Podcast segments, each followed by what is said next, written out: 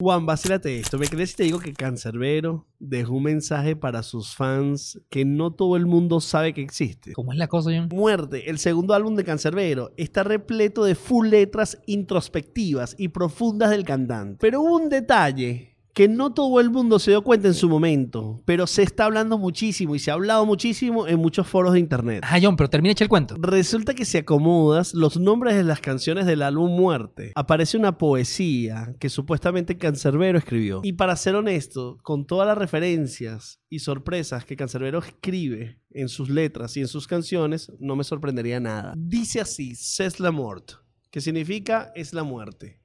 Es épico, Cerbero en el Valle de las Sombras. Maquiavélico mundo de piedras sin merci, sin disculpa. Un día en el barrio llovía y en un espejo vi la hora del juicio.